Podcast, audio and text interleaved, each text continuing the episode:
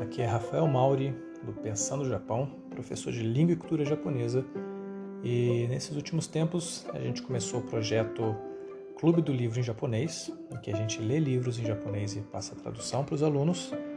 É, mas eu também achei que fosse interessante a gente começar um podcast, ou no caso um audiobook, de livros relacionados à cultura japonesa e a pesquisas, todas relacionadas né, à, à cultura japonesa ou à literatura, livros em português. Então hoje a gente vai estar começando aqui esse audiobook do livro Histórias do Ensino da Língua Japonesa no Brasil. É um livro, é um livro bilíngue, mas a gente vai ler aqui só a parte em português. Então, vamos começar.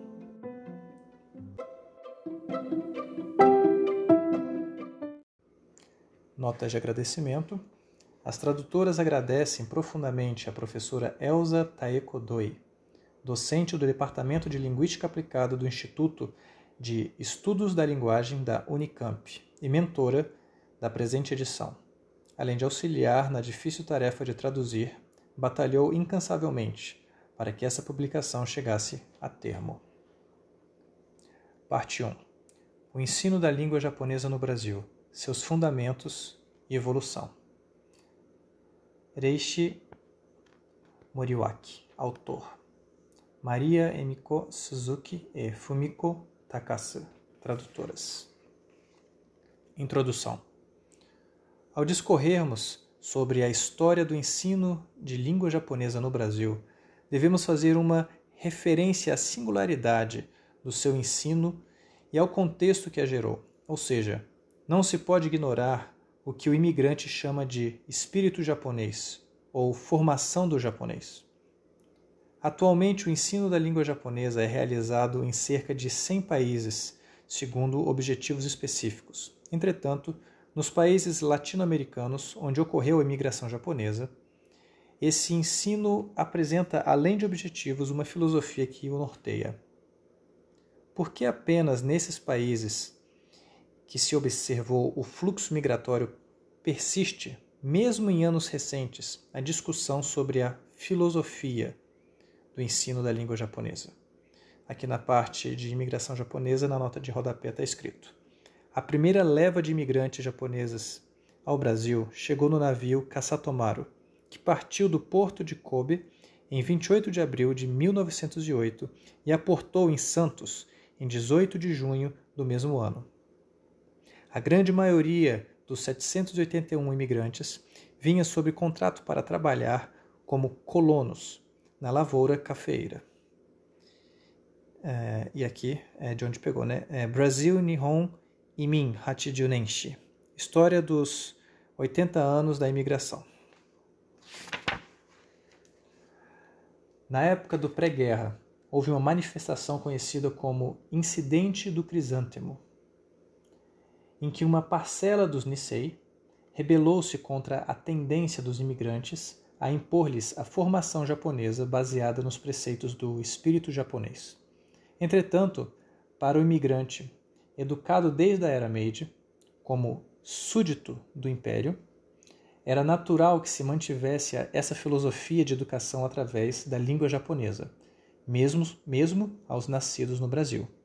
Podemos também dizer que seria natural que a instrução de seus filhos fosse pautada por uma educação japonesa, considerando que a grande maioria viera como trabalhador temporário, dekaseki, com o retorno previsto para depois de alguns anos. Além disso, o imigrante não acostumado ao contato com outros povos de hábitos e culturas diferentes conscientizou-se da sua condição de japonês. Somente ao distanciar de sua terra natal. Em 1945, é, com a derrota do Japão na guerra, o símbolo mantido até então de que o Japão era o país dos deuses desmoronou e, em consequência, o pensamento norteador do ensino da língua japonesa perdeu o seu suporte espiritual. Vou ler algumas notas de rodapé aqui. É, em 1936, uma entidade Nikkei denominada Associação dos, Estu dos Estudantes publicou em seu jornal Gakuyu o texto Watakushira no Shinjo, o nosso sentimento, em cujas linhas se lia: Nunca sentiremos patriotismo pelo país da flor do crisântemo. Por flor de crisântemo, entenda-se imperador do Japão. Essa atitude, considerada uma irreverência dos Nisei, foi muito comentada e criticada pela sociedade dos imigrantes na época. O fato ficou conhecido como o incidente Kika. E Kika significa é, flor de crisântemo. Nisei é o filho de imigrantes japoneses, que tem, portanto, a nacionalidade brasileira. Issei é o imigrante japonês. Nikkei é o cidadão de ascendência japonesa, incluindo o imigrante japonês. Junisei é o Issei que imigrou antes dos seis anos, idade de ingresso na escola primária, e cresceu no Brasil. Em relação à Era Meiji, foi de 1868 a 1912. Assim, a partir da primeira metade dos anos 60, cerca de 15 anos após a guerra, surge uma nova maneira de conceituar o idioma japonês, isto é, considerá-lo como língua estrangeira para transmitir a cultura japonesa. No entanto, fundamentalmente, persistia ainda a ideia da formação do cidadão japonês, baseada no espírito japonês, isto é, subjacente à nova proposição como língua estrangeira, continuava presente a transmissão da japonidade.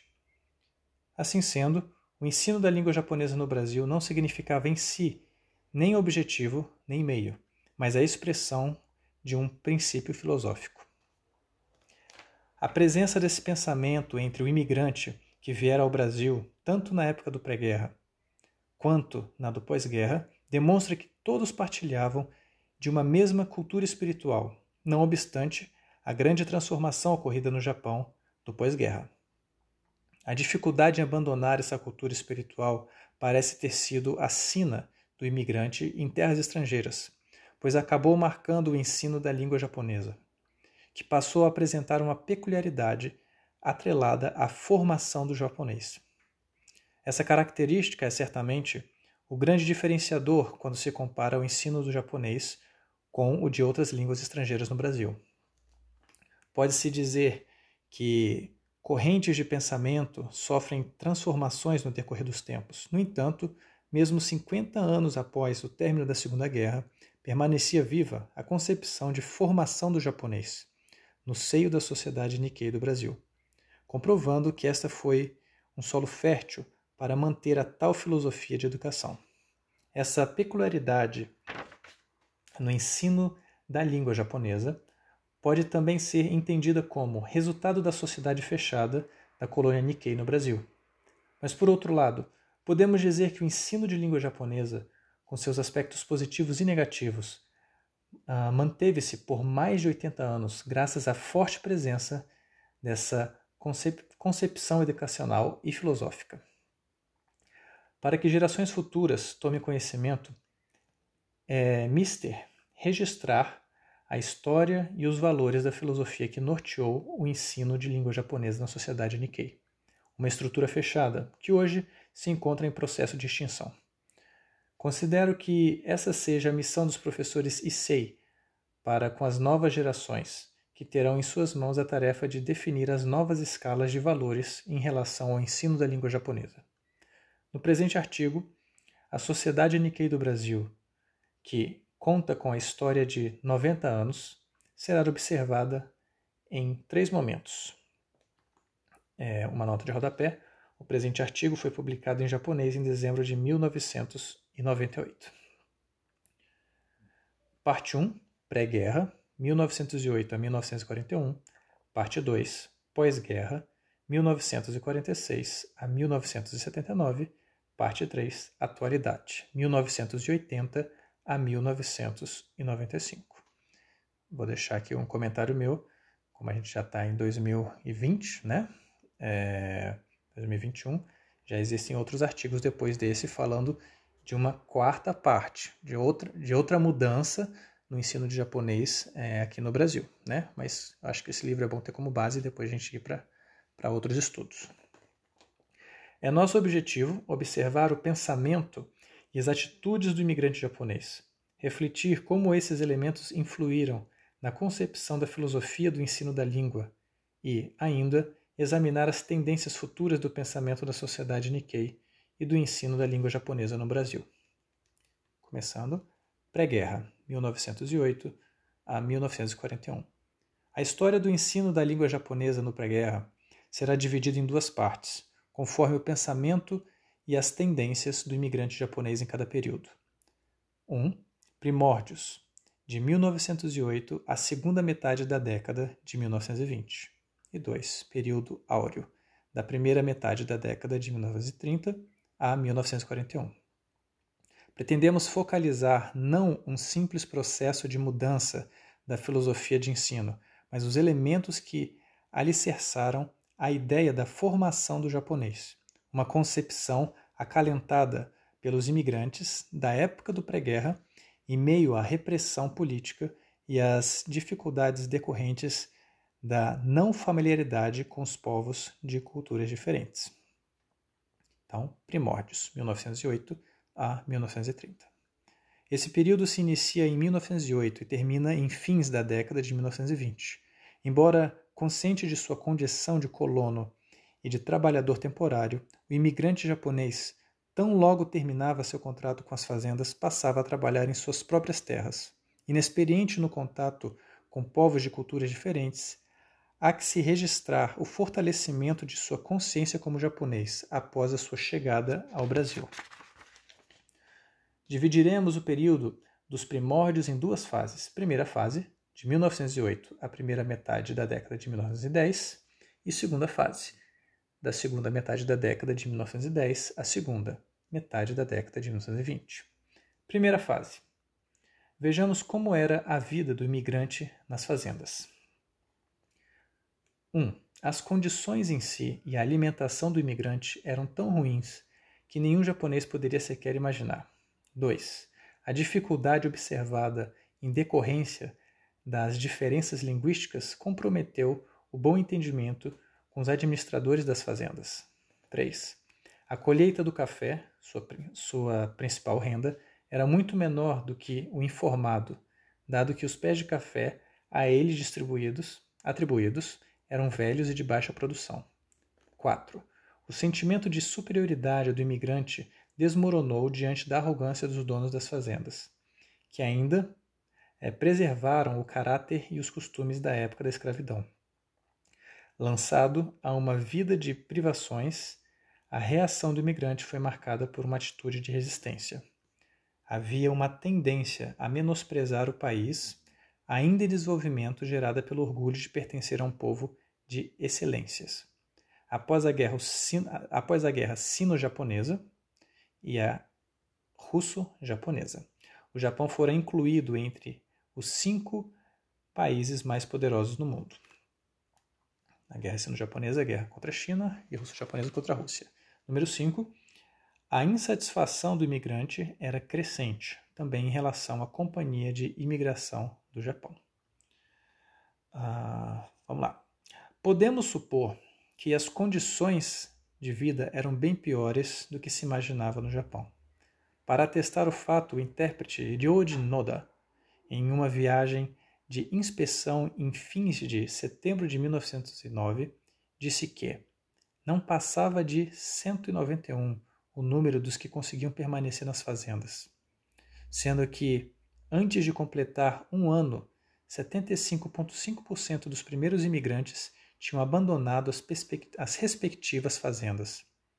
Esse dado, somado às condições de vida anteriormente apresentadas e agravado pela impossibilidade de educar os filhos a contento, demonstra o quanto o imigrante vivia insatisfeito. Ele que havia migrado com o sonho de retornar rico à terra natal, ostentando roupa de brocado. A seguir faremos um exame do que significava espírito japonês ou formação do japonês na concepção do imigrante, pois considerarmos que sejam elementos importantes, pois consideramos que sejam elementos importantes para a consolidação da filosofia do ensino da língua no Brasil. Em primeiro lugar, não se pode ignorar o pano de fundo da era Meiji, época em que esses imigrantes foram educados no Japão. No final do regime feudal de Tokugawa e no decorrer da Era Meiji, o Japão sofreu uma grande mudança no aspecto ideológico e político, passando do regime feudal para uma nação moderna, com influências do Ocidente. Era principalmente uma época em que se fazia necessária uma política de assimilação e entendimento das civilizações europeias e americanas que invadiram o país.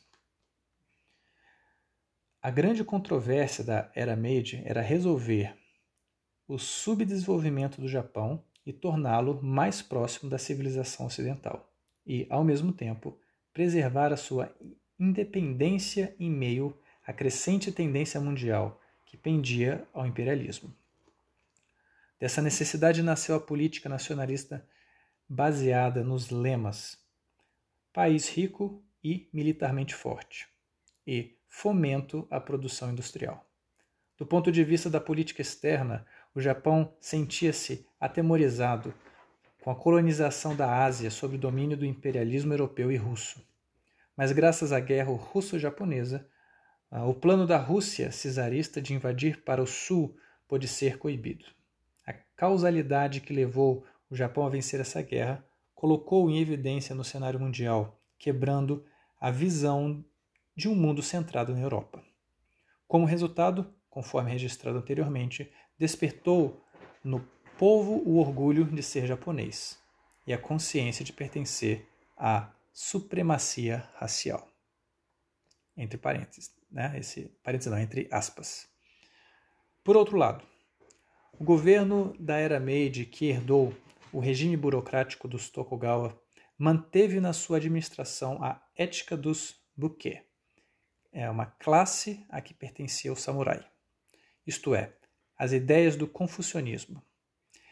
E na condução de sua política impôs-se o lema lealdade ao império e amor à pátria para preservar a unidade espiritual do povo. O japonês que carregava essa consciência nacional não estava preparado para sua nova condição de imigrante, nem para compreender as outras culturas. E mesmo que tivesse, talvez ainda acreditasse que a conduta baseada nessa consciência nacional seria aceita por outros países. Pode-se dizer que o choque emocional e o descontentamento com a vida resultantes do resultado com outros povos de diferentes culturas, tenham fortalecido ainda mais a consciência étnica do imigrante.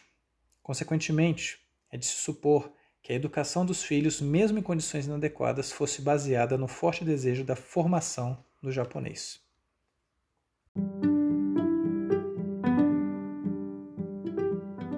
Então é isso aí, gente. Então esse foi o nosso primeiro é, audio, audiobook, né?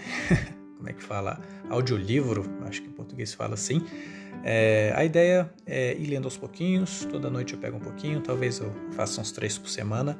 Aí eu vou colocando aqui no podcast e no YouTube também, tá? É, ainda é um teste, eu vou melhorar as edições. É, espero que vocês coloquem nos comentários do YouTube ou até mesmo no Instagram sobre o podcast do que, que vocês estão achando, é, recomendação de outros livros também e qualquer ah, recomendação de como vocês acham que fica melhor né, a, a edição desse audiobook. Dessa vez eu vou colocar, como vocês escutaram aí, né? A leitura, não estou colocando uma música de fundo. Eu acho que a música de fundo ela pode acabar modificando um pouco, né? o sentimento com que você acaba lendo as coisas. E não é essa a minha ideia. Gostaria que vocês realmente escutassem o livro como ele está escrito. Mas se vocês acharem que fique muito monótono também, sem, a, sem nenhum áudio atrás, eu posso tentar é, pesquisar algum para ficar no fundo. Ok? Não se esqueçam que também tem o nosso Clube do Livro em Japonês no Pensando Japão, lá do YouTube. Beleza? Então, até mais, gente. Até a próxima.